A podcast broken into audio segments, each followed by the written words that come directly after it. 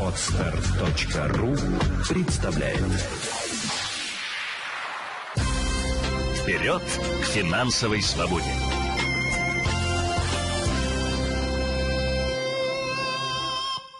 Здравствуйте, друзья! С вами Елена Феоктистова. Это подкаст «Вперед к финансовой свободе». Сегодня расскажу вам про инвестиции для госслужащих, какие есть ограничения и что можно делать э, человеку, который работает на госслужбе или приравненный к ней.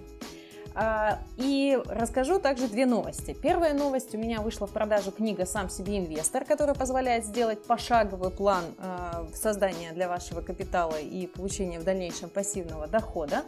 Вы можете ее приобрести у меня с автографом. Я как раз организовала акцию.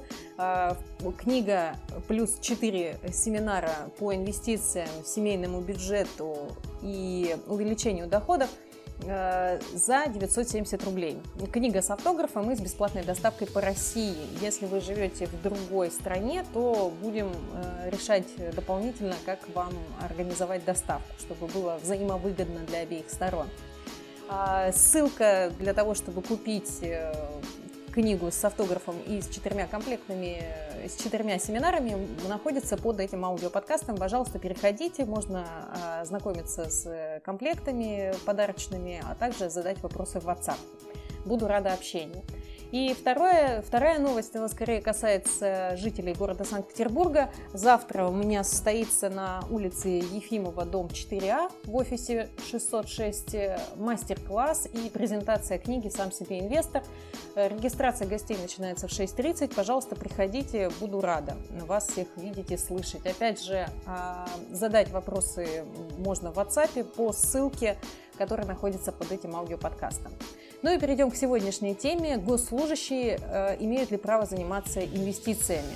Очень часто складывается впечатление, что раз госслужащий не имеет права заниматься предпринимательской деятельностью, то значит он инвестировать якобы не может. Но это не так. Точнее, это не совсем так или далеко не так. А, э, госслужащие могут заниматься инвестиционной деятельностью, они могут открывать индивидуальные инвестиционные счета, покупать на них активы, но есть ряд ограничений. Первое. А, открывая э, индивидуальный инвестиционный счет, вы можете купить российские активы, акции, облигации, у которых есть э, идентификатор, начинается с символов РУ.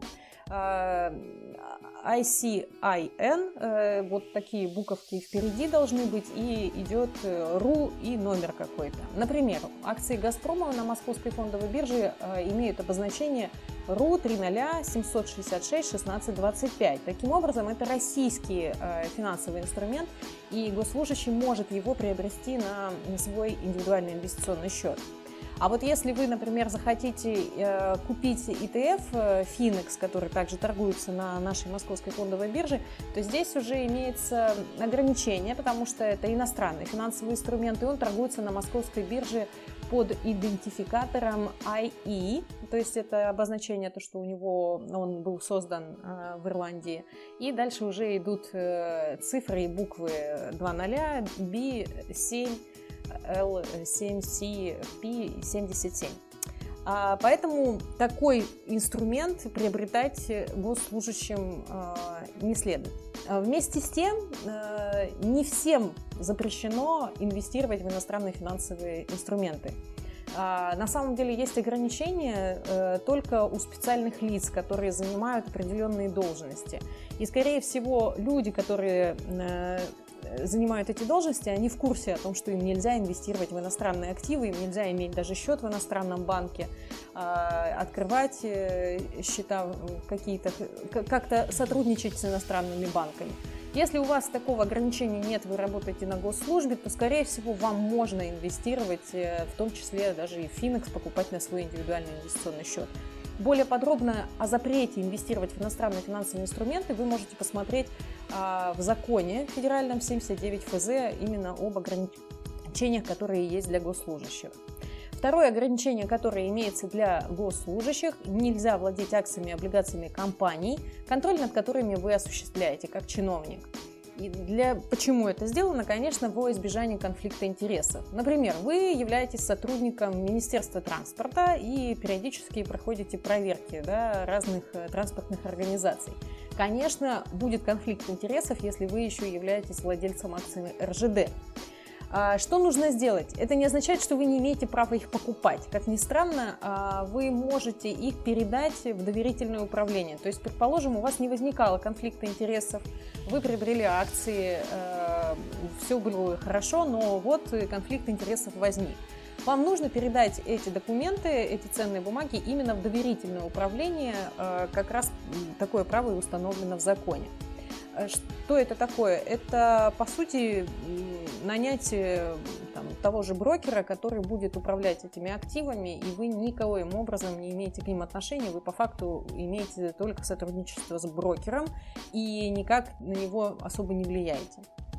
Соответственно, а, вот какой ключевой вывод – инвестирование в ценные бумаги – это не есть предпринимательская деятельность. И вам, ну, как сотрудникам госслужбы, можно инвестировать, и, конечно, даже нужно. Я рассказывала об этом, как, собственно, в книге «Сам себе инвестор». Можете приобретать ее, а, писать отзывы, в том числе мне, а, на feedback собакафинкуль.ру или оставлять сразу же отзывы на интернет, сайтах интернет-магазинов Бук24 и Лабиринт. И что для вас именно важно, это то, чтобы не было ни конфликта интересов, и если у вас есть ограничения по инвестированию или взаимодействию с иностранными финансовыми э, компаниями, в том числе инвестирование в иностранные финансовые инструменты, то тогда здесь следует этого избегать. Внимательно изучайте те ограничения, которые именно предусмотрены в вашем ведомстве, и соблюдайте их. И э, я уверена, что не будет никаких проблем, и вы тоже сможете создавать капитал, таким образом сохраняя свои сбережения.